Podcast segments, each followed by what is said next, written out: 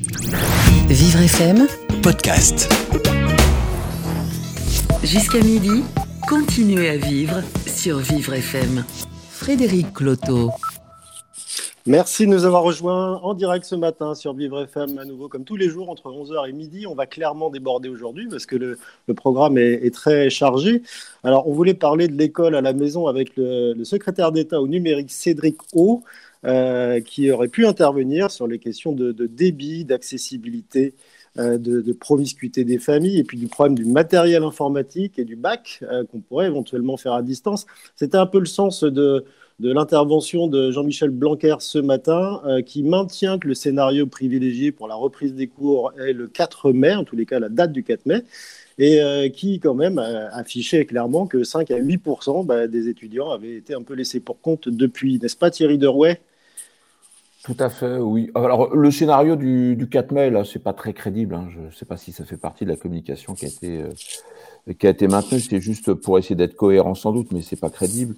Les 5 à 8 des, des, enfants qui seraient effectivement perdus et avec lesquels on peut pas assurer une continuité pédagogique, bah, on va essayer de l'aborder là ce matin, parce que ça, c'est quelque chose qui se vérifie au cas par cas, et puis je pense que ça correspond effectivement à des problématiques qui sont liées à la couverture d'une part, parce que ce qu'on appelle des zones blanches en France, ça existe, donc essentiellement dans les petites villes de province. Et puis aussi, euh, faut quand même euh, ne pas oublier ce qu'on appelle les laissés pour compte, c'est-à-dire bah, des enfants dans des familles euh, bah, généralement qui sont assez nombreuses et euh, qui n'auraient pas à disposition un appareil pour travailler. euh. et ça, c'est pas quelque chose effectivement euh, qui est un cas isolé. Même si on annonce aujourd'hui vouloir distribuer des tablettes entre guillemets, bah, va falloir quand même essayer d'aller aux proches et essayer de trouver ces enfants qui euh, qui sont aujourd'hui ces nouveaux décrocheurs, parce que c'est comme ça aussi qu'on appelle les enfants qui ne sont plus en continuité pédagogique. Alors, le ministre Cédric O a donc été retenu ailleurs. On espère l'avoir à notre, notre moment, à notre jour. Mais nous, avons, euh, nous aurons Patrick Houchard, qui est directeur d'un lycée technique et professionnel à Paris. Nous aurons également en ligne euh, Alex Good, le présentateur de l'émission euh, La Maison Lumni. Euh, Christelle Liègre-Métivier, qui est professeur d'anglais de 3e et de 5e dans le, Loi- le Loiret. Euh, Stéphanie Poncet, coordinatrice de dispositif Ulysse. Alors là, c'est pour les, élèves handicapés. Euh, donc, ce sera intéressant de voir comment ça se passe avec eux. Puis, nous aurons le témoignage en fin d'émission de Yann Berton, qui lui bah, est un étudiant et il passe le bac scientifique euh, un peu à distance euh, en ce moment. Nous aurons également la chronique de Laurence Thor qui va venir nous faire un, petit plan média et puis une surprise euh, à la fin de cette émission et même pour lancer en fait la suite du programme de, de Vivre FM avec le violoncelliste Gauthier Capuçon qui nous offrira en fin, fin d'émission un petit concert privé de 5 minutes et puis on discutera un petit peu avec lui. Mais pour l'instant, c'est la revue de presse de Gladys. Bonjour Gladys. Bonjour Frédéric, bonjour à tous. On Alors, y a-t-il du. Blanc, Jean-Michel Blanquer dans ce que vous allez nous, nous dire et de, de l'école à la maison?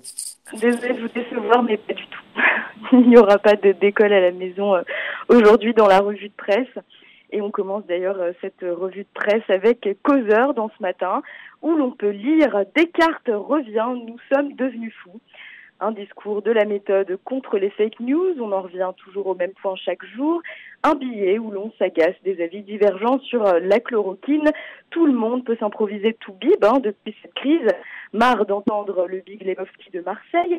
Ainsi décrit-on le docteur Raoul. On ne sait pas s'il est un sauveur ou un gourou en mal de publicité. On ne sait pas si la chloroquine est un remède ou une imposture dangereuse aux effets ravageurs. Il s'agirait de choisir un camp. Même quand on n'est pas spécialiste, tout le monde veut agir à son échelle, comme si ça allait changer le cours des choses. Enfin, si l'on est beaucoup à penser comme cela, peut-être bien. Sur le confinement, une pensée illustre la situation actuelle, comme le dit Pascal. Tout le malheur des hommes vient d'une seule chose, qui est de ne pas savoir demeurer en repos dans une chambre. Oui, on est angoissé à l'idée de se retrouver seul face à soi sans rien d'autre que soi. Dans ce monologue et plaidoyer pour l'arrêt de la connerie qui circule tel le virus à une propagation éclair, sommes de s'épancher sur Descartes et son discours de la méthode qui est apparemment disponible en PDF sur Internet, mais qu'au regret de l'auteur de ce texte, plus personne ne lit. Il faudrait selon lui pratiquer les pochets, c'est-à-dire suspendre son jugement, comme le conseillerait Descartes, se laisser aller à écouter des bêtises et subir de l'infobésité, sans pour autant réussir à la juger. Il paraît que ça fait du bien. Mais il sera difficile de ne pas juger une telle justesse d'esprit. Cet Autrichien, responsable d'une écurie de F1 Red Bull Racing de la Taurine de Bon Matin, Miam, qui a de son propre chef proposé une stratégie inégalable des plus ingénieuses pour immuniser ses pilotes pour le début de la saison. Mais quelle est-elle cette stratégie? Eh bien, c'est la contamination au Covid-19, nous racontons sur le site d'RTL. Helmut Marco, l'homme qui voulait défier les lois du corona, s'étonnait encore que son idée n'ait pas reçu comme il l'aurait voulu. Les félicitations du jury, la haie d'honneur, la coupe à la maison ont visé la Lune sur les grands prix du Bahreïn, Vietnam, Chine Azerbaïdjan, Pays-Bas, roule et jeunesse, mais sans le Covid-19. Les barrages au coronavirus se font désirer du côté suédois. On connaît les Scandinaves, bornés, mais toujours disciplinée. Et c'est grâce à ce civisme que la Suède se refuse au confinement. Elle est l'un des rares pays à ne pas avoir pris de mesures radicales dès l'arrivée du coronavirus sur ses terres. Le pari du gouvernement, c'est l'immunité collective de la population lorsque sa moitié, c'est-à-dire une moindre population, on sait très bien que la, la Suède est peu peuplée, aura été infectée et aura produit des anticorps contre le virus. Dans le pays, tout fonctionne encore, rien ne se perd. Depuis dimanche, les rassemblements de plus de 50 personnes ont même été interdits selon Ouest France. Quand même, ils sont passés de 500 à 50. Un grand pas vers l'humanité et la mort du virus. Une étude sur le Figaro Santé nous met en garde sur les dangers liés au tabagisme face au coronavirus. Un pneumologue nous démontre que les fumeurs présentent un risque majoré de contracter le virus et d'en développer une forme grave de la maladie. Fumer altère les défenses immunitaires et les capacités pulmonaires. Bon, ça, on le savait déjà. C'est une étude menée sur les maladies, sur les malades, pardon, du SRAS qui a pu établir cette thèse en Chine, publiée dans The New England Journal of Medicine, qui nous informe que le risque de passage en réanimation et de décès passe de 5 à 12% pour les fumeurs par rapport aux non-fumeurs. Le cannabis, c'est évidemment pareil. Le partage de cigarettes aussi. On porte les doigts à la bouche. Mettre sa main pleine de doigts dans sa bouche n'est jamais la meilleure des idées. Idem pour le vapotage qui présente également des risques et peut favoriser la contamination. Et d'ailleurs, le président du comité national contre le tabagisme appelle les fumeurs et vapoteurs à arrêter le plus vite possible. Les miracles s'opèrent parfois dans des périodes sombres. Lui n'a jamais été sombre et si la mélancolie s'illustre par un halo, il est la plus belle des lumières. Christophe est un chef de tous les orchestres à lui tout seul, un maître de la musique qui harmonise les notes et les mots, qu'ils soient bleus ou de la couleur de son clavier blanc et noir, une voix unique pour porter loin les refrains de toujours qui nous racontent la vie, nos vies intérieures et profondes. Voici les mots adressés par Paris Match au chanteur Christophe ce matin toujours hospitalisés, touchés par le coronavirus. Le coronavirus en images dans le monde et surtout dans la croix. Images prises au vol de la pandémie, histoire de voir, de ressentir l'atmosphère de toute contrée, histoire de voir que l'inhumanité provoque de l'humanité au travers d'une solidarité. Rue vide, cœur meurtri, monde suspendu et averti, la vie continue mais différemment. À Londres, on aperçoit cette vieille dame Jennifer Grover qui parle à travers une fenêtre fermée de son salon avec Iden, 4 ans, que l'on suppose son petit-fils ou son petit voisin qu'elle affectionne. Les mains des deux protagonistes se superposent à travers cette vitre. En Italie, le long d'un couloir d'hôpital, une infirmière réconforte son collègue. Combinaison de la tête aux pieds, l'émotion se devine. Les mains sur la tête accroupie, l'infirmier craque à l'hôpital de Crémone. Toujours en Italie, symbole européen de la cruauté de cette pandémie, ce curé de la paroisse de Robiano, du nom de Don Giuseppe Corbani, euh, que l'on voit de dos, célèbre une messe dans une église remplie sur les bancs de portraits de ses paroissiens, une église vide en réalité. Voilà, je vous invite euh, vraiment à consulter cette série de photos parues ce matin dans la Croix qui témoignent très justement de ce qu'est la crise à quelques pas de chez nous en Europe, mais aussi sur d'autres continents. C'est tout pour moi. On se retrouve demain. Belle journée. Merci Gladys, bonne journée à vous aussi. À demain pour cette euh, revue de presse. Donc on arrête de fumer, on ne voyage surtout pas euh, en Suède pour essayer de se protéger. On reste sur Vive FM à, l'écoute de cette émission qui va euh, maintenant démarrer avec le premier invité pour parler de l'école à la maison. Vous écoutez Continuez à vivre sur Vivre FM. Frédéric Cloteau. Patrice Auchard, bonjour. Oui, bonjour. oh, quel dynamisme. Merci d'être en direct avec nous sur, euh, sur Vivre FM. Vous êtes le, directeur du lycée technique et professionnel Albert Demain à Paris, dans le 7e. Euh, ce, lycée donne des, formations euh, d'art appliqué, de boulangerie, d'hôtellerie, restauration, de gestion, management, marketing, donc plein de choses, beaucoup, beaucoup, beaucoup, dont certaines euh, se prêtent particulièrement peut-être à l'école à la maison, mais d'autres, quand il s'agit de la boulangerie ou de l'hôtellerie-restauration, même si j'imagine qu'il y a des cours théoriques, il y a un peu de pénalisation des, élèves là en ce moment. Absolument, absolument. Et donc euh, la, difficulté majeure euh, concerne bien sûr l'enseignement professionnel, d'une part, et puis aussi les stages. Avant de parler de l'enseignement professionnel, parlons un tout petit peu des stages. On a tous nos élèves qui étaient soit sur des lieux de, stage euh, dans des entreprises, ou bien qui devaient partir. En plus, certains devaient partir à l'étranger. J'ai toute une équipe qui devait partir, des sommeliers qui devaient partir à Londres. Euh, et donc, euh, les lieux de stage, les entreprises, lorsqu'elles font appel directement au chômage partiel, elles ne peuvent plus garder de stagiaires dans l'entreprise. Donc, elles ont renvoyé les stagiaires et euh, beaucoup d'élèves à cette période-là de l'année euh, se retrouvaient en stage en entreprise. Donc là, euh, l'école à la maison, lorsque l'entreprise a fermé son, a stoppé son activité, ben, c'est particulièrement difficile. Je pense par exemple aux hôteliers. vous avez tous entendu parler des, difficultés avec les hôteliers et les restaurateurs. Ben, vous imaginez bien que tous nos étudiants et tous nos élèves se sont retrouvés, non pas au chômage, mais à la maison. Alors là, quoi leur faire faire à la maison, c'est particulièrement délicat. Après, sur la partie pratique, ben, imaginez un cours de cuisine euh, par euh, visioconférence, ben, c'est pas si simple que ça. Alors, les enseignants ont trouvé des astuces, bien sûr. Euh, par exemple, faire un concours de cuisine, ou par exemple, demander aux élèves de se filmer en train de, de, de faire des choses à la maison. Mais c'est évidemment pas tout à fait la même chose. C'est un pis-aller, on va dire. Patrice Auchard, il y a beaucoup de communication réalisée en ce moment par euh, le gouvernement, notamment, euh, euh, comment dire, Monsieur Jean-Michel Blanquer. Alors, on parle de redémarrer l'école à partir du 4 mai, on parle éventuellement que ça ne sera pas possible, on parle éventuellement de d'essayer d'organiser quand bien mal aussi le bac. Alors, quand on est un chef d'établissement d'un établissement qui est assez renommé comme le vôtre, est-ce qu'on arrive à dormir? Oh oui, bien sûr on a l'habitude, on a l'habitude de, de, de, prendre des, de devoir prendre des décisions, et donc on a l'habitude de, de, de, suivre les affaires euh, au fur et à mesure comme elles se passent. Alors je vais vous donner quelques exemples. Qu'on reprenne le 4 mai ou pas. De toute façon, euh, moi je vais vous dire, organiser les épreuves d'examen c'est impossible, puisque euh, même si on reprend le 4 mai, puisque les premières épreuves de BTS, par exemple, les épreuves de pratique BTS, alors vous imaginez pratique de BTS, je reprends l'exemple de l'hôtellerie. Vous imaginez, il faut faire venir la matière première, il faut faire venir les jurys, il faut faire venir les clients dans les restaurants. Enfin, c'est une opération particulièrement complexe. Donc vous imaginez si on reprend le 4 et que les premières épreuves ont lieu le 10, c'est impossible à organiser. Par contre, dans le domaine de, de, de, de la formation professionnelle, nous, on a l'habitude de pratiquer quelque chose depuis plus de 20 ans. Ça s'appelle le contrôle en cours de formation. Alors, c'est pas tout à fait la même chose que le contrôle continu, mais bon, c'est très proche.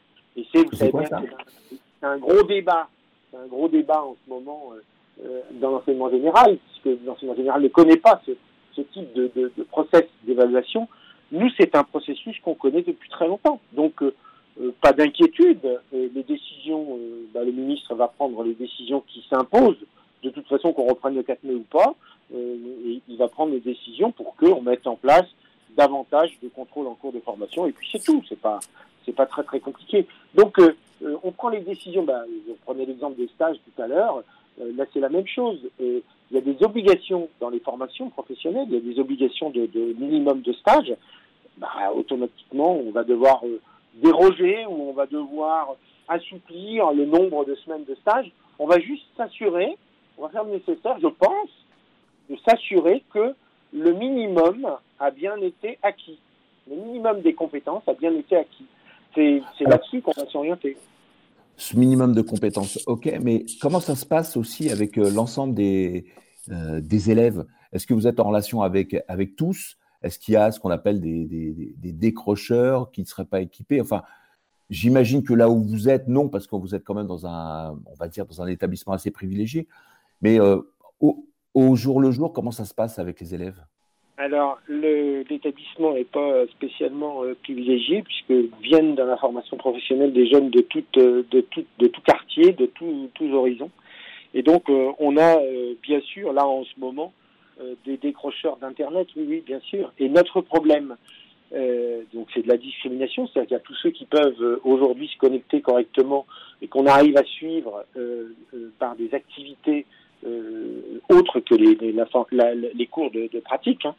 Euh, on arrive à les suivre, mais en plus de ça, donc euh, les enseignants se, se, ont, été, ils ont tellement été envahis de, de messages euh, du rectorat, d'inspection académique, enfin des inspecteurs pour donner des consignes. Bon, très bien, on l'a fait, on a essayé de, ils ont essayé de le faire, ils le font de la façon la plus extraordinaire qui puisse exister, c'est-à-dire qu'ils s'investissent de façon merveilleuse, ça c'est formidable. Euh, mais la difficulté, c'est qu'il y a des élèves qui décrochent. Alors, qui décrochent parce que euh, ben, à la maison, euh, la connexion elle est pas bonne, parce que tout le monde n'est pas, même on est en région parisienne, certes. Nous, on a des élèves qui viennent de toute l'île de France et il y a des endroits où la connexion n'est pas bonne.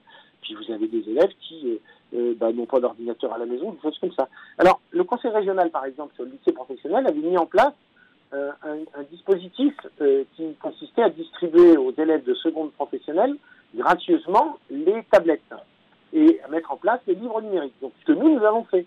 Donc, on le fait depuis le début de l'année. Mais, il faut reconnaître que c'est long à mettre en place. Vous avez tous entendu parler de monlycée.com qui a été saturé à un moment donné.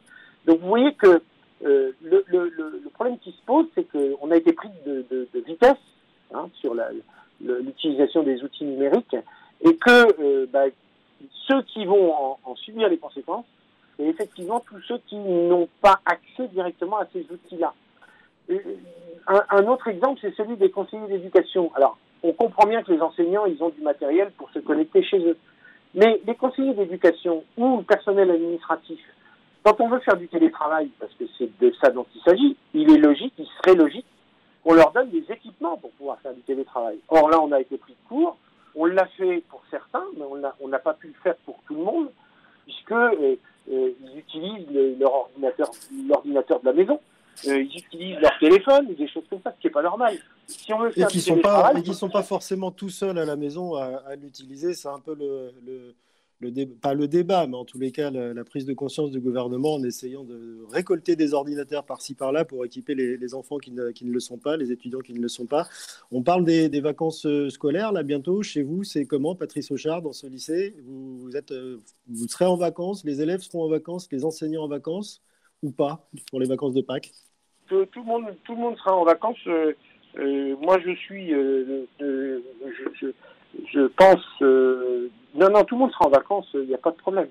Le, le, le, respect du calendrier, enfin du, du, oui, du calendrier. De toute façon, les, les, compétences, nous, il faut qu'on fasse le nécessaire pour que les jeunes développent leurs compétences. Euh, c'est pas en les faisant travailler en plus pendant les vacances. Alors, comme d'habitude, hein, il va y avoir des recommandations, mais euh, vous savez, nos jeunes, ils sont très, il y en a beaucoup qui sont euh, autonomes et qui font des choses pendant les vacances. Donc là, j'imagine qu'ils vont trouver des, choses à faire pendant les vacances. Maintenant, les, les enseignants vont donner des recommandations, mais c'est tout. Ils vont pas les faire travailler plus que ça pendant les périodes de vacances. Alors Jean-Michel Blanquer a parlé ce matin de, de, colonies de vacances éducatives avec des modules, des modules de soutien scolaire gratuits, notamment au mois d'août. Parce que visiblement, euh, ce qui est prévisible, c'est que bah, on va avoir effectivement des trous dans les compétences, hein, non?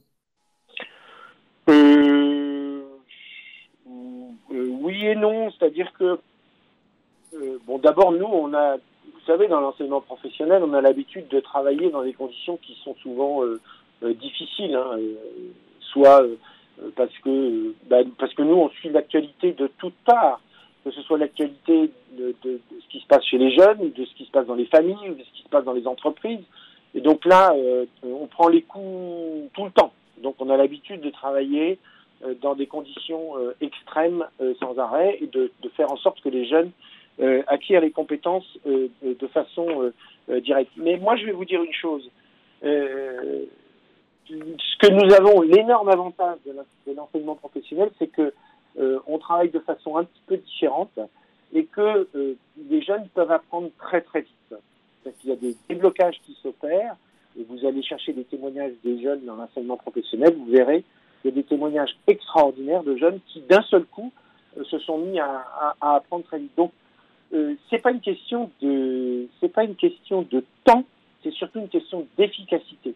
Et donc on peut être très efficace dans l'enseignement professionnel et on n'a pas obligatoirement besoin de passer des heures et des heures et des heures en plus.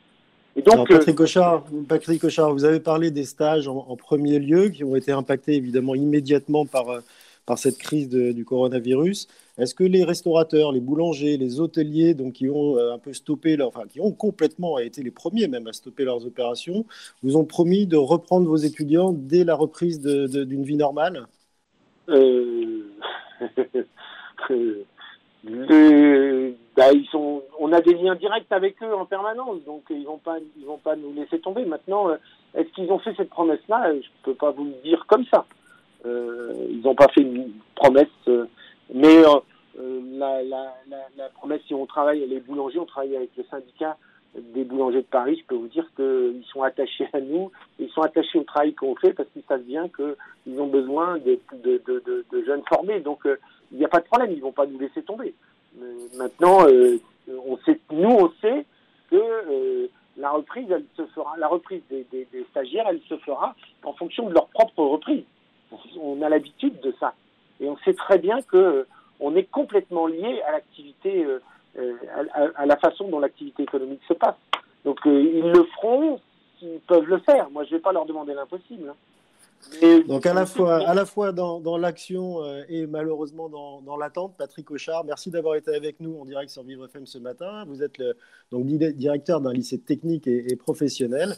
Et ce, ce, petit tour de raison sur les stages, les cours, les profs et les élèves qu'on perd, on va continuer de le, de le, faire dans cette émission. tout de suite après un message du ministère de la Santé.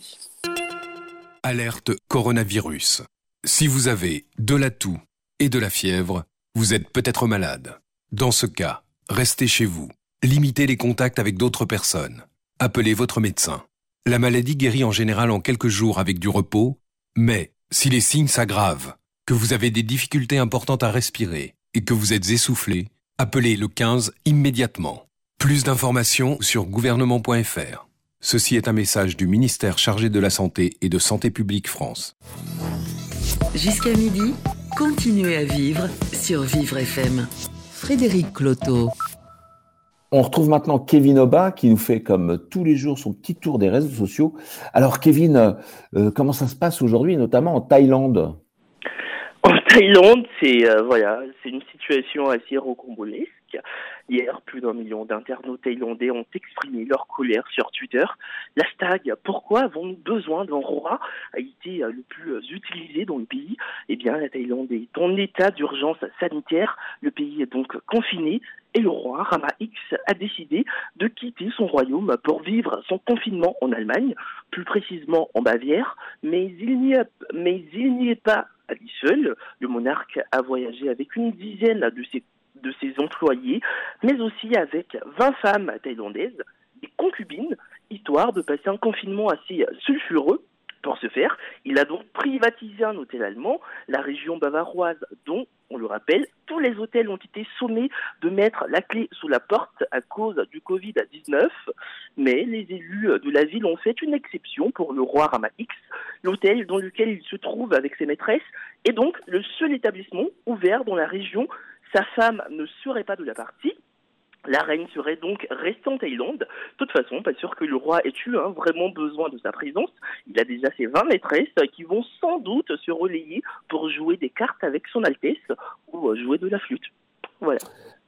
Sacrée histoire. En France, c'est un comédien qui réadapte une émission télé sur son balcon. C'est ça. Un concept, euh, vous savez, hein, pendant cette période de confinement, Ce concept est bon à prendre hein, pour faire passer l'ennui. Ça se passe chaque soir dans le 11e arrondissement de Paris. Le comédien Noam Cartozo a décidé de divertir ses voisins avec le jeu Question pour un balcon, une réadaptation du jeu télé, question pour un champion. Le comédien pose des questions aux habitants des deux immeubles en face de chez lui, des questions de culture générale. Ses voisins s'empressent de répondre aux questions. Les gagnants repartent, tenez-vous bien, avec des pâtes et du PQ des indispensables dans cette période de confinement. Cette interaction ludique est partagée sur les réseaux sociaux chaque soir, notamment sur le compte Instagram de Noam Cartozo et par des milliers d'internautes sur Twitter.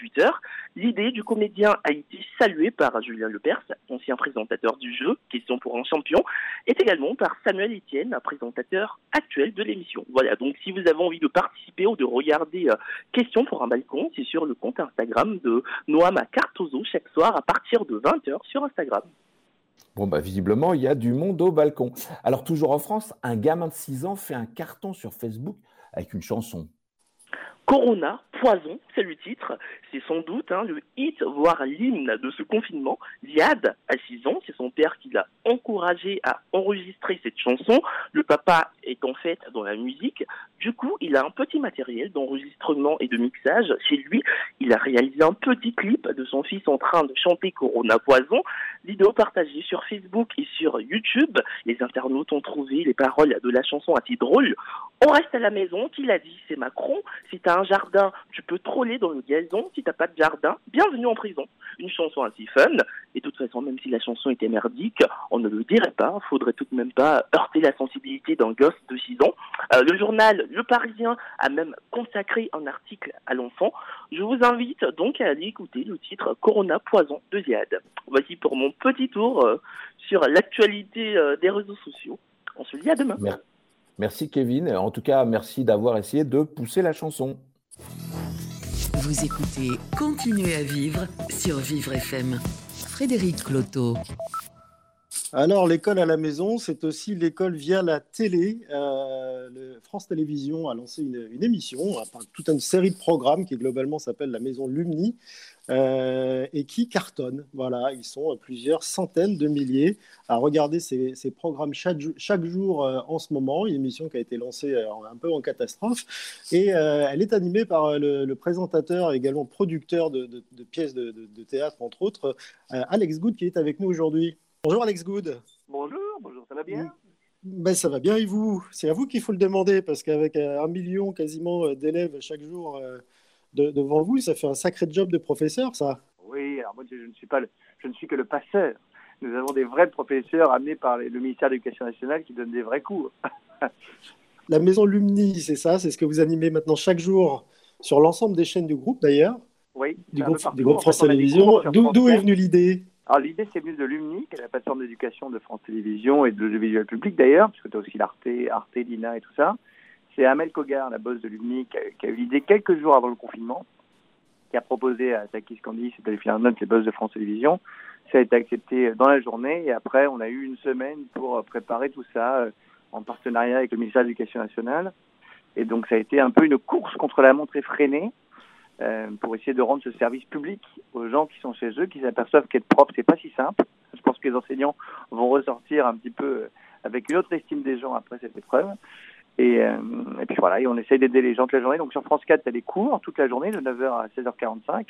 Et sur France 2, France 5 et France 4 aussi à 16h45, c'est ce qu'on appelle la maison l'uni d'émission, qui là est un truc un peu plus divertissant que tout le monde peut regarder, tous les âges, où on apprend plein de trucs. Mais la, plateforme elle-même fonctionnait déjà depuis longtemps, elle fonctionnait bien.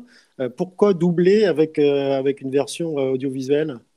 Bah Parce que tu veux, tout le monde n'a pas les réflexes d'aller sur Internet, ne, ne, sait pas forcément maîtriser à fond les outils de recherche sur Internet. Là, c'est facile.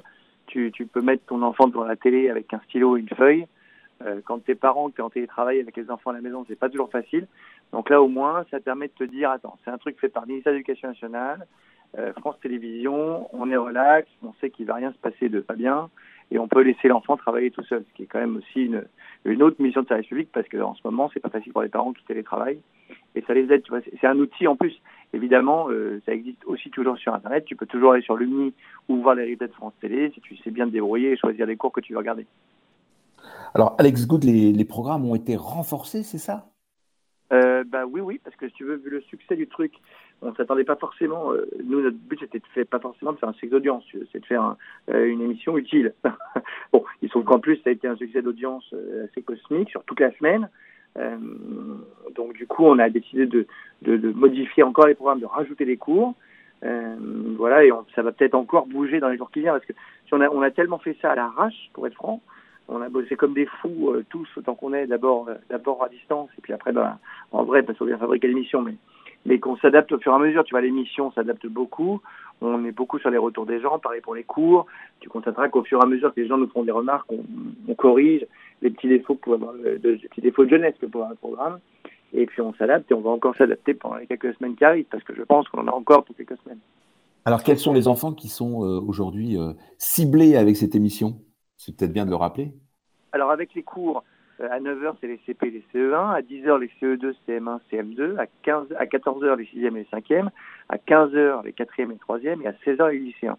Quant à la maison Lumi de l'émission, qui est à 10h sur France 2, 11h sur France 5 et 16h45 sur France 4, là c'est très large parce que les cours qu'on donne, ça va en gros du CM1 à la 5e, mais en réalité, euh, on va plus loin dans plein de domaines. Donc quel que soit ton âge, que tu aies 5 ans, que tu aies 15 ans ou que tu aies 40 ans euh, ou, jeune comme vous êtes vous, mais voilà, on apprend tous des choses euh, pendant la Maison Lune l'émission. Donc c'est plus transgénérationnel. Euh, et surtout, dans la Maison Lune l'émission, on, on, donne des trucs à faire à la maison pour pas s'ennuyer pendant le confinement, des petites expériences, un peu de sport, parce que l'OMS se demande de faire 30 minutes de sport par jour, ce qui n'est pas toujours simple. Euh, voilà, on fait des choses un peu comme ça qui font que la maison l'émission, le spectre est plus large que les cours. Alors, vous faites participer énormément de professeurs à, à, ces émissions. Qu'en disent les autres, ceux qui sont un peu plus classiques et qui se disent non, non, c'est pas la télé qu'on apprend Vous avez des remontées là-dessus? Écoute, on a franchement, de ma vie, euh, j'en ai fait des émissions, hein, je suis plutôt jeune, ça fait quasiment 20 ans que je fais de la télé. Je n'ai jamais eu autant de retours positifs pour euh, quelque émission que ce soit. Euh, c'est du délire. Alors oui, on a quelques trucs du genre, euh, oui, mais ça veut dire qu'on les met devant la télé. Euh, euh, bah oui, oui, oui, tu les mets devant la télé, c'est vrai, pendant un petit peu de temps. mais mais c'est les seules remarques un peu négatives qu'on peut avoir. Pour le reste, on a beaucoup, beaucoup, beaucoup, beaucoup de remarques positives. Et puis, et puis nous, on essaye, voilà. On fait ce qu'on doit faire, c'est le service public, on fait une mission de service avec le gouvernement, avec le ministère. voilà, et, comme toujours, tu peux pas plaire à tout le monde. Alors ça suit les programmes un petit peu de qui doivent être euh, suivis en ce moment. Il y a des devoirs à la maison? Alors pas, spécialement. Euh, en fait, tu fais des devoirs pendant le cours. Tu regardes le truc. Mais nous, dans la maison d'émission, les seuls devoirs à la maison qu'on donne, si tu veux, c'est on dit aux gens euh, et aux enfants qui regardent nos expériences de les faire à la maison et de nous les envoyer. Ce qui fait que tous les jours, moi, je reçois des tas et des tas de photos et de vidéos très drôles de gens qui essayent des expériences. Et ça, c'est un vrai plaisir et c'est un peu comme des devoirs à la maison. Mais il ne faut pas oublier qu'ils ont aussi quand même les vrais professeurs, souvent d'ailleurs les mêmes que ceux qu'on a dans la mission, mais les vrais professeurs qui leur donnent aussi des cours euh, par Internet et des devoirs. Hein. Ils ont quand même des devoirs. Vous avez l'intention d'accentuer le, le, rythme et de développer encore d'autres cours ou vous allez en rester là, sachant que déjà le rythme est, est élevé, vous le disiez? Le rythme est déjà assez complexe, hein, parce qu'il faut faire 6 heures d'émission par jour, euh, avec le confinement. Si vous voyez toutes les règles qui vont avec, en, en, tournage, c'est rigolo parce qu'on est tous habillés comme des Robocop euh, jusqu'à ce qu'on fasse le tournage. Où là, d'un coup, hop, on fait genre tout va bien. Donc euh, non, non, c'est déjà c'est déjà une gageure incroyable d'avoir réussi à faire ça. Euh, bravo aux équipes de France Télé Studio, de, de, de Média TV qui produisent des émissions et de, tous les techniciens qui viennent parce que bah, on prend quand même tout ça risque. Hein. Euh, voilà, tout le monde vient, se dévoue pour, pour, pour, pour cette mission. Donc écoute, pour l'instant, on, on, reste là, mais encore une fois, on va voir ce qui se passe cette semaine. On, on s'adapte au fur et à mesure de la demande. Et pourquoi avoir été chercher Alex Good pour faire ça? Est-ce que c'est vous qui vous êtes manifesté ou on, vous a dit tu as une bonne bouille, tu as fait un incroyable talent, euh, tu vas être super populaire, allez viens? Non, écoute, pas du tout. Euh, non, mais il se trouve que je faisais déjà beaucoup d'émissions sur, sur Service Public depuis un petit peu de temps quand même, et en particulier sur France 4, où j'ai fait beaucoup d'émissions jeunesse, fantastiques, des filles cobayes, vous pouvez répéter la question, euh, euh, j'en passais les meilleurs. Donc, euh, et puis, je, je, suis un peu légitime sur la cible parce que bah, j'ai commencé sur Disney Channel, ça fait quand même 24 ans que j'écris dans le journal de Mickey, tu peux encore me lire dans le journal semaine, donc, donc si tu veux, bon, disons que je connais un peu la cible, donc je pense que c'est ce qu'ils se sont dit. Euh, voilà, ils m'ont demandé, j'étais là, j'ai dit ok tout de suite parce que je trouvais ça génial de faire ça, et puis on est parti. Et puis les profs doivent être contents parce qu'ils donnent des cours, mais ils n'ont pas les corrections à faire après. Merci Alex Wood d'avoir été quelques minutes avec nous. Bon courage pour la suite. La maison Lumni et les cours réguliers à partir de 9h tous les matins sur l'ensemble des chaînes du groupe. À quel endroit on peut, à quel site on peut d'internet on peut orienter les gens là pour avoir toutes les infos sur les programmes? Bah, France.tv ou euh, lumni.fr. Voilà, qui sont les, les, sites qui reprennent tout ça le, mieux possible. Et on le reprendra également en podcast sur euh, vivrefm.com. Merci Alex, bon courage. Vous écoutez Continuez à vivre sur Vivre FM. Frédéric Cloteau. Et vous pouvez retrouver effectivement toutes nos interviews et cette émission dans son intégralité euh, sur euh, vivrefm.com en podcast et puis également sur euh, la page Facebook de, de Vivre FM. Et tout de suite, nous avons le conseil de Monsieur Moult en direct du Calvados. Bonjour Monsieur Moult. Bonjour à vous qui êtes chez vous, j'espère que tout le monde va bien. Aujourd'hui, pour me caler évidemment au thème de l'émission, je vais vous, je vais vous donner des conseils pour occuper les enfants après les devoirs. Je vais commencer par une petite application qui est gratuite que vous pouvez télécharger sur tablette ou sur votre smartphone, qui vous permet de créer des BD. Donc c'est le c'est le c'est la Bibliothèque nationale de France, la BNF, qui a mis ça en place. L'application s'appelle BDNF. Je l'ai essayé hier, c'est très sympa. Vous pouvez créer votre petite BD sur une page ou sur plusieurs pages. Je vous le conseille vivement. Ça fait travailler vos enfants le, côté créatif et c'est en même temps ludique. Donc euh, allez-y. Sur euh, l'application s'appelle BDNF. Ensuite, pour les un peu plus petits, vous avez la possibilité sur France Culture d'écouter des podcasts de vos BD préférés. Donc vous retrouvez les aventures d'Astérix, les aventures de Tintin, le petit Nicolas, les aventures de Mowgli, Peter Pan ou Tom Sawyer. Ça vous prend 45 euh, minutes, les parents sont tranquilles, je vous, le recommande aussi vivement. Et puis pour les plus curieux, mais alors ça c'est vraiment pour les intellectuels, euh, pour les enfants qui, euh, qui, qui veulent découvrir le monde, la Bibliothèque numérique mondiale a mis à disposition sur Internet tous ces contenus. Donc là, vous pourrez trouver euh, des milliers et des milliers d'articles. C'est euh, très intéressant. Je suis allé visiter hier, j'ai pu voir une lettre de Christophe Colomb, j'ai pu voir la déclaration d'indépendance des, États-Unis. Bon, après, il y a des choses un peu plus précises, comme le commerce du lin en 1862 sur la route de la soie. Ça vous intéressera peut-être un peu moins, mais en tout cas, je vous le conseille. Pour ceux qui aiment l'histoire, c'est fantastique. Ben voilà, c'est un petit peu tout pour aujourd'hui. En tout cas, euh, pour les enfants, il faut bien les cadrer, mettre des activités régulières. C'était Monsieur Moult, je suis en direct de Normandie. Il est 11h39 et vous êtes sur Vivre FM. Merci Monsieur Moult et tout nous intéresse, je vous le confirme. Donc revenez demain pour euh, euh, d'autres conseils avec grand plaisir sur euh, l'antenne de Vivre FM et en direct tous les jours. Jusqu'à midi, continuez à vivre sur Vivre FM. Frédéric Cloteau. L'école à la maison, on continue de parcourir un peu, euh, faire un tour d'horizon sur ce qui se passe euh, dans différents types de classes pour différents types d'enfants, puis différents types d'apprentissage. Nous sommes en direct avec Christelle Liègre-Métivier. Bonjour Christelle. Oui, bonjour à tous. Merci d'être avec nous ce matin en direct sur Vivre FM. Donc vous, euh, vous êtes professeur d'anglais pour des classes de 3e, de 5e au collège Pierre de, des Arnaud à Châtillon-sur-Loire, dans le Loiret. Alors là, à l'heure qu'il est, 11h39, 11h40, vous n'avez pas cours avec vos, élèves? Non, j'ai fini euh, ma, mon audioconférence à 11h. D'accord. Alors, c'est, quel est le rythme de, de, justement d'audioconférence que vous avez euh, chaque jour? Est-ce que, euh, est-ce que le mercredi est, est vacant? Est-ce que vous avez essayé de garder un rythme entre guillemets normal ou de la vie réelle? J'ai essayé de garder un petit peu un rythme euh, normal, euh, sauf que euh, au début, je faisais des vidéoconférences par groupe de trois élèves, à raison alors 15-20 minutes par groupe. sachant que j'ai 150 élèves, effectivement, c'était quand même, ça m'occupait beaucoup, ça m'occupait une demi-journée par par jour, hein, cinq fois par semaine. Voilà. Donc après, j'ai changé de plateforme et pour essayer d'avoir des groupes de 14 maximum. Et là, euh, comme ça, je pouvais avoir chaque groupe une heure. Euh, et euh, je vois à peu près chaque groupe une fois par semaine. Voilà. Parce qu'ils ont quand même d'autres. Aujourd'hui, votre meilleur allié, c'est peut-être Netflix aujourd'hui, c'est-à-dire la capacité qu'ont peut-être aussi les élèves de suivre, bah, peut-être des séries qui sont pas très intelligentes, mais qui sont directement en, en anglais et avec des sous-titres anglais. Est-ce que vous utilisez ces, ces, ces moyens alternatifs? Je ne connais pas Netflix, je n'utilise pas, je suis pas abonnée. Euh, après, je leur dis régulièrement, effectivement, de regarder des DVD euh, en, anglais avec des sous-titres anglais, justement, pour qu'ils fassent le lien entre la graphie et la phonie. Euh, malheureusement, ils sont pas toujours très très motivés. si c'est écrit pour lire, hein, ils sont pas voilà. Donc déjà, ils veulent s'ils veulent des sous-titres, c'est en français, et sous-titres moyen moyen, ils sont pas très motivés pour lire les sous-titres. Alors comment vous arrivez à faire un suivi pédagogique tous les jours avec autant d'élèves? C'est très compliqué. Alors en fait, moi j'utilise déjà pas mal d'outils numériques hein, et je pense que ça m'a effectivement beaucoup aidé à, m'adapter assez rapidement. Euh, je dépose beaucoup de, de, ressources sur Pearl Trees puisque notre euh, collège s'est doté de Pearl Trees il y a trois ans déjà. Donc là, je peux déposer des textes, des vidéos, euh, des images, euh, des cours, enfin plein de choses. Et eux aussi, les élèves peuvent me déposer des choses. Donc j'utilise Pearl Trees. J'utilise également Learning Apps pour qu'ils fassent des exercices. Et ce qui est intéressant, c'est qu'avec ces exercices en ligne, ils ont tout de suite le retour sur est-ce que c'est juste ou faux.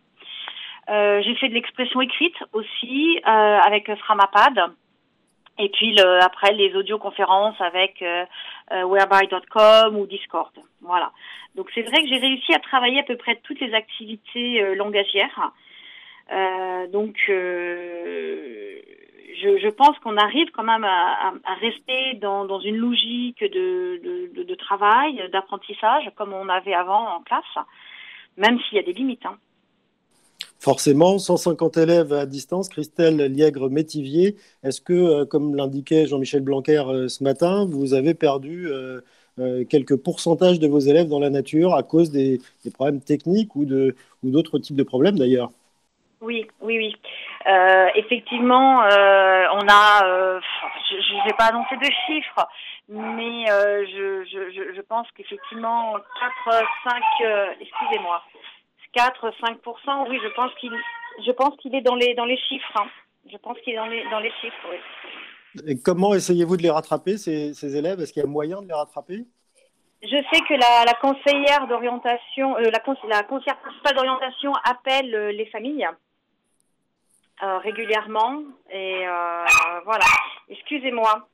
Oui, on voit qu'il y a un chien derrière derrière vous. C'est pas bien grave. On vous entend quand même, Christelle, Christelle Liègre-Métivier.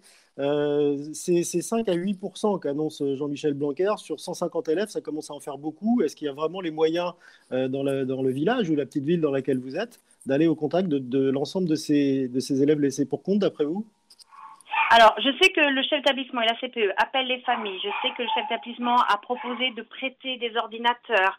Euh, euh, nous, on nous a demandé de limiter aussi euh, de, mm, les papiers parce qu'il y a des familles qui sont actuellement en manque de papier, en manque de cartouches et euh, financièrement, ça représente un coût pour eux.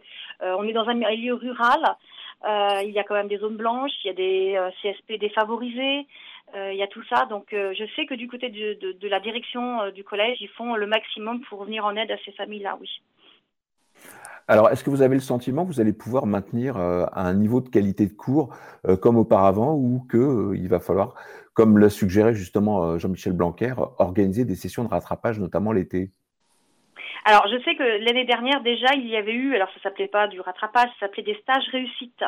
Et au mois de juillet, certains élèves avaient déjà eu des cours de soutien ou d'aide au mois de juillet et une semaine au mois d'août. Donc finalement, si ça se fait cette année à nouveau, ça va s'inscrire dans la continuité de ce qui s'est fait l'année dernière. Alors, vous avez entendu, euh, comme nous, euh, Alex Good parler de son émission qui fait un carton. Vous en pensez quoi, vous, de cette méthode complémentaire d'apprentissage? Est-ce que ça vous sert dans le cadre de vos, cours d'anglais? Alors pas dans pas pour mon cours d'anglais, mais ma fille oui, elle regarde. Moi j'aime beaucoup euh, et j'ai envie de dire que ce serait dommage que cette émission disparaisse une fois que le confinement sera terminé. Bon, ben, je pense qu'on passera le message à Alex Good et puis à Takis Candilis, le numéro 2 de, France Télévisions, euh, qu'on connaît sur, sur Vivre FM. Merci Christelle Liègre, Métivier, d'avoir été avec nous et puis bon courage pour vos cours. Euh, peut-être cet après-midi, vous reprenez, c'est ça ou pas? Euh, non, enfin cet après-midi, je vais faire des préparations, effectivement, parce que comme je disais, j'essaie de, travailler toutes les activités langagières comme en cours. Et là, il faut que je prépare des compréhensions orales. Et c'est vrai que moi, je suis à l'aise avec le numérique, donc je me suis adaptée assez facilement. Mais comme j'enseigne l'anglais et que les élèves peuvent pas forcément avoir de l'aide à la maison, il faut que je crée des outils euh, complémentaires, style capsule vidéo, pour euh, mieux expliquer les consignes et euh, pour s'assurer que les élèves peuvent faire le travail demandé. Donc du pain sur la planche dans le Loiret pour vous. Merci d'avoir été avec nous en direct sur Vivre FM. L'école à la maison, ça concerne aussi les élèves qui ont des difficultés, parfois des, des troubles cognitifs. On en parle tout de suite avec Stéphanie Poncet. Bonjour. Bonjour. Bonjour à tous. Bonjour, merci de prendre le temps d'être avec nous euh, ce matin en direct. Vous êtes la coordinatrice de dispositif Ulysse euh, en collège. Euh, est-ce que vous pouvez nous expliquer ce que c'est que ces classes? Ce qu'elles ont de particulier déjà quand la, la, vie se déroule normalement et ce qu'elles ont maintenant, a fortiori, de particulier? Alors en fait, déjà, ce, ce, ne sont pas des classes, c'est un dispositif d'aide pour effectivement les élèves en situation de handicap, euh, donc pour ma part en collège, euh, où en fait on a une petite quinzaine d'élèves inscrits qui sont pour chacun soit en regroupement Ulysse, soit dans leur classe en inclusion en fonction de leur leur disponibilité, leurs difficultés, leurs capacités. Donc ils ont chacun un emploi du temps individuel et ils vont euh, soit dans leur classe de 6e, 5e, 4e ou 3e, euh, soit avec moi euh, en temps de travail en Ulysse pour reprendre surtout les fondamentaux, à savoir euh, lecture, écriture, calcul. Donc voilà, pour travailler. mais c'est vraiment du travail individualisé. Stéphanie Poncet, comment vous arrivez à maintenir la relation justement avec ces enfants? Alors il y a vraiment le souci de, de, garder un contact très rapproché avec les familles et les enfants. Euh, c'est vrai qu'on, moi je les appelle, euh, je les appelle par téléphone individuellement pour euh, savoir déjà si tout va bien, leur euh, leur état psychologique parce que ça compte aussi dans les apprentissages. Et puis ensuite, ben, voir un petit peu la réalité aussi de leur situation personnelle parce que c'est vrai que d'une famille à l'autre, on sait qu'il y a une grande disparité de voilà, de disponibilité des parents, les fratries, euh, euh, les outils aussi informatiques qui sont plus ou moins disponibles pour euh, pour eux. Donc voilà, je m'attache vraiment à, à, connaître la situation de chacun de ces élèves pour ensuite leur proposer bah, des choses adaptées euh, à leur situation et ensuite à leurs besoins euh, pédagogiques. Par adaptation, vous pouvez nous donner un petit exemple de ce que vous réalisez? Alors on propose, moi je propose des, du, du, travail, euh, du travail très individuel, c'est-à-dire que pour un élève qui euh, n'est pas capable d'écrire, euh, je vais proposer des, des, quiz en ligne pour qu'il n'ait qu'à cliquer sur des questions à choix multiples ou des petites choses, voilà, ou qui ne vont pas être coûteuses pour lui en termes d'écriture. pour un autre élève qui, je sais, écrit de façon tout à fait correcte, mais par contre avoir des difficultés euh, de compréhension, ben, je vais m'attacher à développer davantage les questions. Voilà, en fait, j'individualise vraiment en fonction ben, de, de, ce que chacun est capable de faire pour qu'il continue à être en apprentissage sans être pour autant trop en difficulté parce que euh, ben, c'est vrai que la difficulté là quand on n'est pas à côté d'eux elle peut euh, elle peut bloquer complètement le travail demandé. Et le rôle des parents est assez indispensable là-dessus.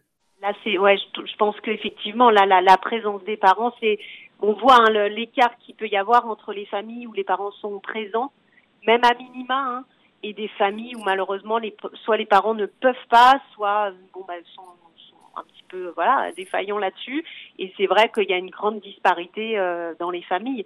C'est vrai que quand les parents sont présents, euh, je dirais qu'ils arrivent finalement à remplacer entre guillemets euh, la présence d'un enseignant dans le sens où bah, ils peuvent lire la consigne à l'élève, ils peuvent lui réexpliquer, faire de la dictée à l'adulte aussi. Hein. Moi, j'ai beaucoup d'élèves qui, comme ils n'écrivent pas, on écrit pour eux. Hein, ils ont des, des AESH à l'école, donc le parent là va être, va faire office d'AESH entre guillemets. Donc c'est vrai que l'élève va pouvoir travailler avec la présence d'un adulte à côté, et, là on, arrive à quelque chose. Ne serait-ce que pour renvoyer les documents par mail, renvoyer sur Pronote euh, un exercice demandé, c'est des élèves pour qui souvent c'est des démarches très compliquées à faire, donc euh, l'adulte est euh, quasiment indispensable. Mm. On, parle de combien d'élèves que vous suivez, avec qui vous maintenez ce dispositif Ulysse de manière virtuelle aujourd'hui, Stéphanie Poncet? Là, cette année en Ulysse, moi j'ai 13 élèves inscrits. Euh, donc voilà, 13, 13 projets d'inclusion différents. Ouais. Et avez-vous reçu des consignes particulières de, de, de, des différents ministères d'ailleurs qui sont, euh, qui sont concernés? Je parle notamment là du secrétariat d'État aux personnes handicapées. Est-ce qu'il y a eu des choses qui ont été faites pour vous, pour vous aider à appréhender la situation et, justement poursuivre cette activité? Oui, oui, par le biais surtout bah, de l'inspection hein, qui euh, nous envoie euh, assez régulièrement des, indications, des conseils. Donc il y a l'équipe des conseillers pédagogiques et de, et de l'inspectrice de ma circonscription et de, et de l'aide à la scolarisation des élèves handicapés qui nous envoient régulièrement des documents pour nous aiguiller, pour nous aider. Et puis on est en lien direct, donc c'est vrai que quand on a des questions, ils répondent facilement. Enfin, il y a une vraie proximité professionnelle qui permet d'avancer vraiment dans le même sens. Est-ce qu'on aura tiré des enseignements positifs de ce confinement euh, dans, le, dans ce qui est proposé? Moi, je trouve que quelque part, ça, ça développe vraiment la créativité en termes pédagogiques parce qu'on cherche vraiment, on tâtonne, mais on cherche euh, de nouveaux outils, de nouvelles euh, technologies, une nouvelle façon de travailler qui, pour moi, est assez passionnante parce que c'est vrai que ça permet vraiment de remettre en question ces pratiques en permanence et puis de s'attacher encore plus euh, à l'individualité de chacun et aux difficultés de chacun. Donc, euh, je trouve que professionnellement, c'est intéressant. Après, c'est compliqué. C'est très compliqué et très chronophage. Euh, moi, j'ai à côté, j'ai trois enfants aussi à m'occuper hein, en tant que maman. Donc, voilà, faut s'organiser, faut jongler pour que pour réussir à peu près à tout mener de front. Mais professionnellement, c'est c'est intéressant, oui. C'est très intéressant comme, comme période parce qu'on on remet en question beaucoup de choses et beaucoup de pratiques. Alors professionnellement, c'est intéressant. Est-ce que humainement, euh, il y a des réactions particulières et des parents qui peuvent être inquiets sur la durée. Et puis des, et puis des enfants, que, que, vous disent-ils eux? Est-ce qu'ils vivent ça bien? Est-ce que c'est nouveau, imaginatif, donc du coup ça les intéresse? Ou est-ce qu'ils ont un peu de mal à suivre? Bah encore une fois, il y a une grande disparité, hein, c'est-à-dire que les enfants qui, qui ont des parents euh, proches et soutenant, bah, c'est vrai que c'est des enfants souvent qui, euh, je les ai encore eu hier au téléphone, qui sont euh, assez sereins finalement, qui bon, qui travaillent un petit peu, qui font leur voilà, qui ont leur, leurs habitudes de, de, de travail et d'occupation à la maison.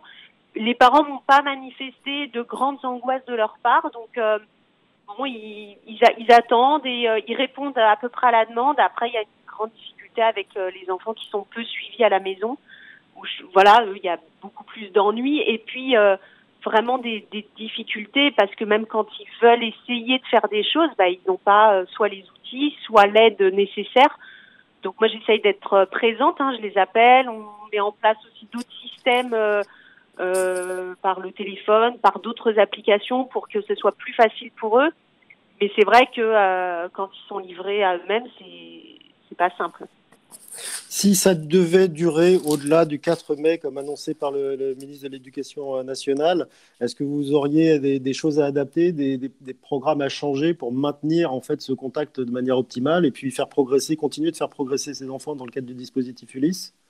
Bah, de toute façon, on est euh, sans cesse en, perfectionnement de tout ça. Hein. C'est vrai que même là, euh, euh, encore hier, moi, je trouvais des nouveaux outils, des nouvelles idées pour améliorer les choses quel que soit le temps que ça dure, de toute façon, il va falloir s'adapter euh, un peu au jour le jour et, euh, et trouver des choses encore plus efficaces pour euh, surtout maintenir le contact avec tout le monde et ne perdre personne, puisque c'était un peu le sujet abordé là et, on essaye de, de, garder le contact avec tous et puis d'avoir des retours pour pour que pour être sûr que ces élèves continuent non seulement à apprendre et puis à maintenir aussi ce qu'ils savent déjà parce que c'est vrai qu'il y a des élèves souvent où leurs apprentissages sont très en dents de scie. On a beaucoup de retours en arrière, il y a des choses d'acquises et puis qui repèrent et, qui, qui, voilà, qui réacquièrent petit à petit. Et c'est vrai que euh, bah, c'est un petit travail régulier qui permet de maintenir ce, voilà, ce niveau. Ce... Il faut qu'on arrive à maintenir ça avec des outils euh, qu'on trouvera. Hein. De toute façon, on va continuer à chercher, à tâtonner, à, Mais Internet regorge quand même d'idées et de, choses euh, déjà euh, réfléchies par d'autres et euh, il faut s'inspirer aussi de beaucoup de choses qui sont déjà faites. Inspiration et puis ébullition permanente pour vous, Stéphanie Poncet, pour maintenir la coordination du dispositif Ulysse en, collège. Alors c'est bon, vous pouvez libérer vos trois enfants et votre chien maintenant. on l'a entendu pendant cette émission. Merci d'avoir été à l'antenne avec nous et nous vous retrouvons en podcast sur vivrefm.com ou sur la page Facebook de VivreFM. Vous écoutez Continuez à vivre sur Vivre FM. Frédéric Cloto. L'école à la maison, qui de mieux pour en parler qu'un étudiant lui-même? Bonjour Yann Berton. Bonjour. Merci de prendre le temps d'être avec nous. Vous êtes en terminale, vous passez votre bac scientifique à distance. au lycée Bernard Palissy de 3500 élèves. Est-ce que vous êtes optimiste, pessimiste, inquiet pour ce bac que vous préparez d'arrache-pied? Alors personnellement et par mon expérience dans ma classe, je suis plutôt optimiste, notamment car l'organisation de la continuité pédagogique s'est fait quasi naturellement, sachant qu'on est dans une classe plutôt euh, sciences de l'ingénieur, c'est-à-dire plus orientée informatique et mécanique. Donc la transition à, des cours en ligne se fait plus facilement. Et donc là, il y a tout, toute la classe est mobilisée, il n'y a personne qui a été euh, effectivement coupé des autres. Même si on est dans un lycée de, campagne, la totalité de la classe a accès aux cours et tout le monde participe. Alors concrètement, comment ça se passe euh, jour après jour? Vous recevez, vous êtes en contact direct avec vos, vos, professeurs, euh, ils vous envoient des, devoirs à réaliser, vous avez beaucoup d'éléments interactifs avec eux? Alors chaque professeur a sa manière de travailler différente. On a des professeurs qui nous envoient par mail des exercices pour un certain jour et ensuite la ils nous envoient la correction ce jour-ci. D'autres professeurs qui utilisent les plateformes de l'État comme euh, BB Collab où on peut faire des cours, euh, ils nous parlent et on pose nos questions par écrit. D'autres professeurs utilisent des plateformes ENP euh, e pour euh, nous donner les devoirs et avec des échéances où on doit leur renvoyer par scan ou mail. Alors confiant avec Parcoursup aussi, parce que ça, ça fait partie aussi des, des choses à réaliser cette année, hein, puisqu'il y a des échéances qui sont très proches là. oui, oui, surtout que on a eu, on va dire, de la chance que le confinement arrive après la fermeture de Parcoursup. Après, pour beaucoup de personnes qui misaient sur les concours, ça va être beaucoup plus compliqué euh, pour obtenir leurs écoles. Et euh, certains qui misaient aussi sur leurs notes du troisième trimestre, euh, ça va aussi être très compliqué. Alors Yann Berton, est-ce que c'est plus difficile ou plus facile de travailler à distance, sachant qu'à votre âge, on aime bien quand même être, être collé à un ordi ou à un téléphone? Alors c'est différent. En fait, ça dépend vraiment des personnes. Si on se motive vraiment et qu'on on a envie de, de travailler, on peut. Mais sur des longues périodes de temps, on est forcément distrait. vous avez des, vous avez des Pardon, allez-y. De mon expérience personnelle, on peut travailler, on peut se concentrer, mais au bout d'un certain temps, euh, on a forcément envie de faire autre chose, de, de partir avec ses amis. Donc, euh, c'est une expérience différente. Alors, partir avec ses amis, c'est un peu compliqué en ce moment, mais justement, est-ce que vous travaillez, vous continuez de, travailler en groupe? Est-ce que vous avez des travaux de groupe? Et par quels euh, outils travaillez-vous en groupe? Alors, on a différents hors des cours. Quand on veut contacter nos amis, on peut utiliser par exemple Skype ou l'application Discord, qui a été bien optimisée pour, euh, pour l'occasion. Et on fait nos travaux de groupe en utilisant ces plateformes-là en général, mais hors du cadre du cours.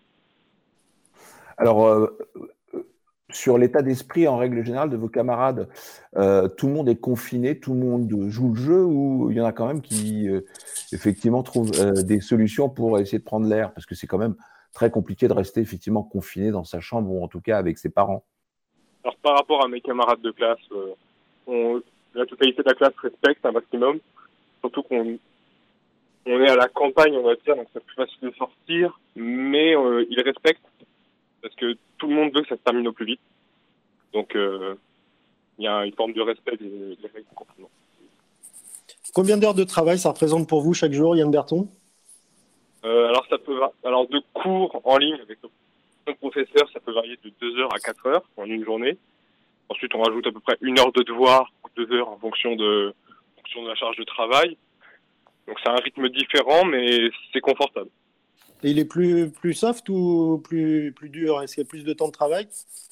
Alors, par rapport à, par rapport à avant, quand on allait en cours, euh, la charge de travail à la maison est forcément euh, beaucoup plus élevée. Au début, de, au début du, du confinement, ça a été, ça fait un peu un choc. On s'est habitué, on a fait part aux profs de nos, de nos, complaintes, on va dire, par rapport à la charge de travail. Et ils ont relaxé un petit peu euh, ils ont relaxé un petit peu le nombre de devoirs. pour vous permettre d'absorber le choc aussi, parce que c'est pas évident, et d'être à distance et d'être isolé euh, euh, à votre âge. Merci d'avoir été à, notre antenne, euh, Yann Berton. Donc, bon courage pour votre bac, bonne chance. J'espère que vous pourrez le passer et que vous l'aurez, bien évidemment. nous allons tout de suite suspendre le temps avec Billy Ferrand. Jusqu'à midi, Continuez à vivre sur Vivre FM. Frédéric Cloteau. Autre confiné, correspondant de Vivre FM dans, l'Est de la France, mais très très confiné. bonjour Billy. Bonjour Frédéric. Merci d'être encore là ce matin. J'espère que vous ne vous endormez pas à force d'être dans le calme absolu, mais que les mots que ça vous inspire vont encore être magiques aujourd'hui. Ah non, non, ça me régénère. Comme vous le savez, j'ai de la chance d'être à l'air libre au cœur des pâturages, euh, contrairement euh, à certains qui sont dans leur maison d'arrêt. On pourrait les appeler les impatients, et les impatients ont tous été mis au fer. Mais c'est pas grand-chose quand on sait que dans les hôpitaux, des patients sont mis à terre. Pendant que les confinés s'ennuient comme des rats morts, les infirmiers saturent d'être pleins à ras-bord. Chaque jour, l'ambulance fait sa tournée, défilant dans ses feux des visages inquiétés, le moral en lambeaux. Quant aux infirmiers, ils déploient leur plus solide brancard avant de rentrer au bercail, le cœur en petits morceaux. Et chaque soir, on ouvre nos fenêtres pour applaudir à l'unisson ces inconfinables qui nous soignent sans compter. Malheureusement, il n'y a pas que les mains qui claquent. Dans le, cimetière hospitalier, il y a ces corps possédés par le poison, ces exilés de la vie qui se débattent comme des forcenés, les membres tendus, grimaçant de douleur dans leurs soubresauts convulsifs. Ils se rattachent à la moindre étincelle de vie qu'ils peuvent trouver, espérant qu'une seule chose, que la maladie leur fera une fleur. Et dans cette danse macabre effrénée, il faut être aux aguets pour trouver le réconfort d'un sourire. Alors, sous les néons blafards, ils se débattent avec l'énergie du désespoir, reniflant sans arrêt l'odeur d'une fin tragique. Car les effluves morbides se répandent continuellement dans ces locaux foulés par un personnel en sueur. Les blouses blanches dégoulinent de fatigue, mais aussi de tristesse. Les soignants ont pour consigne de rester qu'un minimum de temps auprès des patients infectés. Ils se contentent donc de passages éclairs, à l'occasion desquels ils pratiquent tant bien que mal le plus grand nombre de soins possibles. La priorité est de préserver leur santé pour tenir aussi longtemps que durera la crise. Pas question de lâcher prise, car les jours passent et balayent avec eux l'espoir d'un bel avenir. L'heure n'est pas encore aux décorations, mais aux plaies qui saignent à vif. L'absentéisme va décoller en accentuant le manque d'effectifs. Ce qu'ils craignent, c'est le moment où les projecteurs s'éteindront, où les regards soudainement braqués sur l'hôpital se détourneront. Après la montée, il y aura sans doute la chute de l'adrénaline et peut-être l'ingratitude des lendemains. Au bord de la crise de nerfs, que dis-je À bord de la crise de nerfs, le coronavirus agit aujourd'hui comme un révélateur. Reste juste à savoir combien de vies nous coûtera cette révélation et surtout combien de temps nous saurons nous en souvenir. Alors restez bien chez vous et que vous ne fassiez pas de ces vies qui disparaissent en ce moment à, grande vitesse. On vous retrouve demain, Billy, pour suspendre à nouveau le temps pendant quelques minutes. Vous écoutez Continuez à vivre sur Vivre FM. Frédéric Cloteau. VivreFM.com pour les podcasts à réécouter quand vous le voulez. Et puis la page Facebook de Vivre FM pour réagir et écouter également ces, podcasts. Et puis réécouter euh, Laurent Stork que nous avons maintenant en ligne. Bonjour Laurent. Bonjour Frédéric. Alors vous venez nous faire un plan média un peu particulier puisque vous êtes un spécialiste de, la télévision, des programmes, mais pas forcément de l'info. Mais là, vous avez voulu réagir en voyant notre président en, mode chef de guerre. Bah oui, j'ai trouvé ça, j'ai trouvé ça intéressant. Ça mérite quand même pas mal d'observations. D'abord, la première, c'est que contrairement aux autres pays qui peuvent être des semi-dictatures et qui peuvent euh, obtenir par la soumission et la coercition nous, en démocratie, on est obligé quand même de passer par l'émotion, et c'est relativement efficace, la preuve. Et puis, euh, la deuxième remarque quand même, c'est qu'une épidémie, ce n'est pas une guerre, mais nous sommes en guerre contre l'épidémie. Et je pense que c'est sur cette confusion que, que, le président a voulu jouer, à mon avis, à juste titre. Mais euh, n'oublions pas que l'homme a toujours distingué les trois fléaux de l'humanité qui sont la guerre, la famine et les épidémies. Ils ont bien différencié la guerre des épidémies. Donc, je le répète, une épidémie n'est pas une guerre. Par contre, instaurer un état de guerre comme il le fait en période d'épidémie, ça a vraiment trois objectifs. Euh, deux objectifs politiques, faire oublier les atermoiements, les messages initiaux qui étaient trop rassurants par une attitude martiale. Et cette attitude martiale donne l'impression de maîtriser une situation qui quand même était mal anticipée, il faut bien l'avouer. La le deuxième objectif politique, c'est évidemment de rassembler une nation derrière soi, parce qu'avoir un ennemi commun à vaincre, euh, c'est toujours politiquement euh, payant. même s'il ne le fait pas exprès. Et puis, contrairement à la plupart des présidents de la Ve République, euh, bon, d'abord, Emmanuel Macron n'a pas fait de service militaire, ça, n'a rien à voir avec lui, ça a à voir avec la loi. Mais en revanche, il n'avait encore jamais eu l'occasion d'adopter la politique, la posture du chef de guerre, comme, euh, rappelons-nous, Nicolas Sarkozy pendant la crise économique de 2008 et François Hollande pendant les tragiques événements de 2011. Enfin, je vois un troisième objectif, qui est l'objectif qui, à mon avis, commence à être atteint, et qui est l'objectif sanitaire.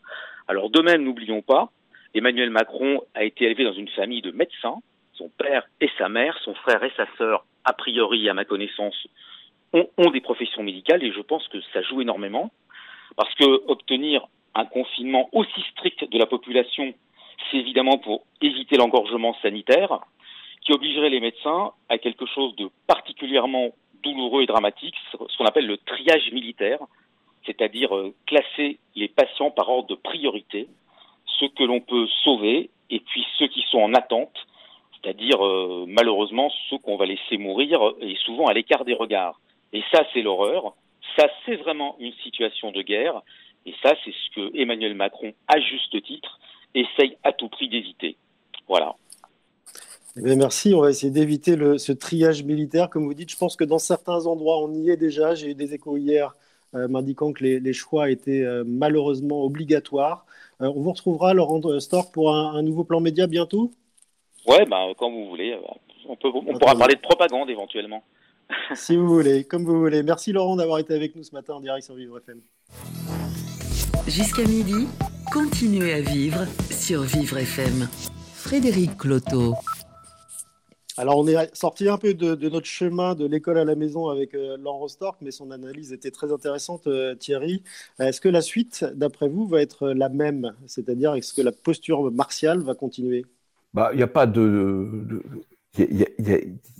on, va dire très clairement que forcément, il va, il va être obligé, c'est-à-dire Emmanuel Macron va être obligé de continuer à être ce chef de guerre et à essayer d'entraîner tout le pays dans ce confinement et dans et, d'essayer d'apporter avec des mots, parce que malheureusement, il n'a pas d'autre solution, des mots et puis des moyens. Hein. On rappelle quand même qu'il y, a un pont aérien qui a été établi entre la France et la Chine pour amener euh, ces millions de masques qui font défaut et cette commande de plus d'un milliard de masques qui euh, se fait attendre notamment pour tous ceux qu'il a désignés justement comme étant en première ligne. Euh, donc oui, il est forcément obligé de, de garder cette posture qui n'est pas du tout une imposture, puisqu'on le rappelle quand même, le chef d'État est aussi le chef des armées. Alors nous, on ne va pas parler d'armée demain, euh, on va parler du confinement de ceux qui ne peuvent pas en sortir avec des, gens qui sont experts malgré eux.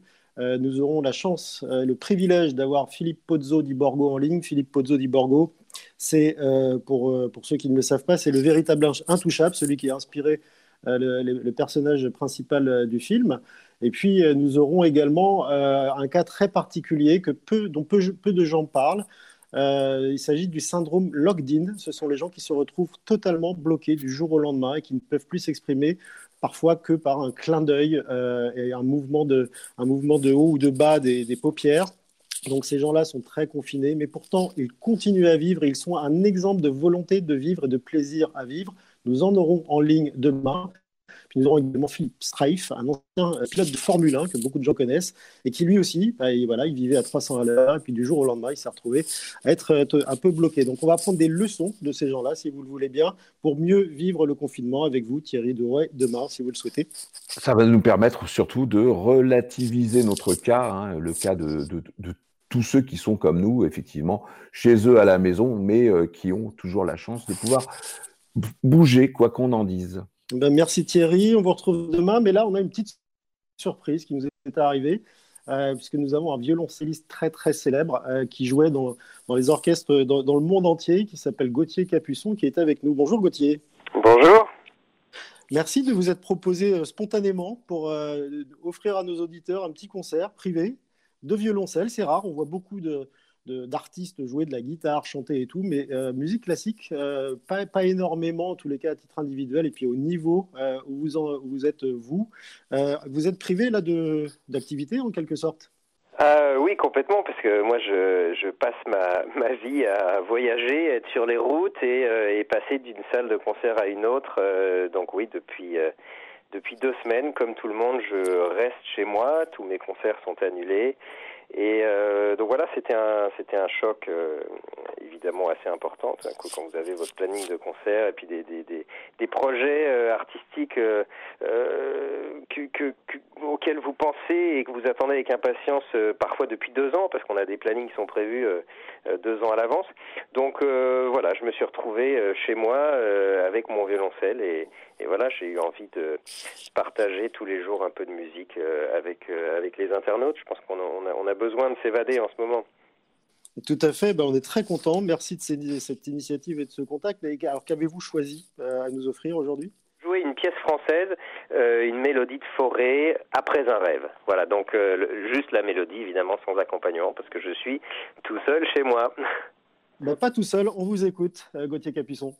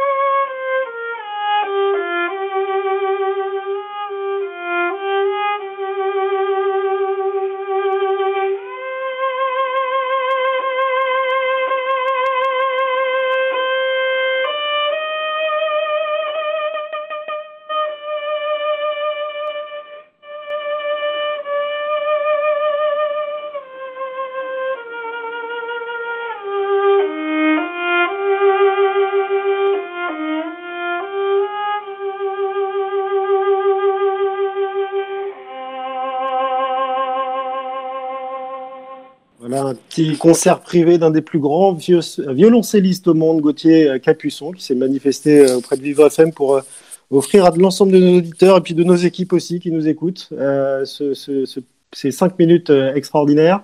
donc merci à vous, Gauthier Capuçon. Pour nous, ben, on se retrouve demain à 11h en direct sur Vivre FM. D'ici là, vous restez chez vous, puis vous continuez à vivre surtout. Vivre FM, podcast.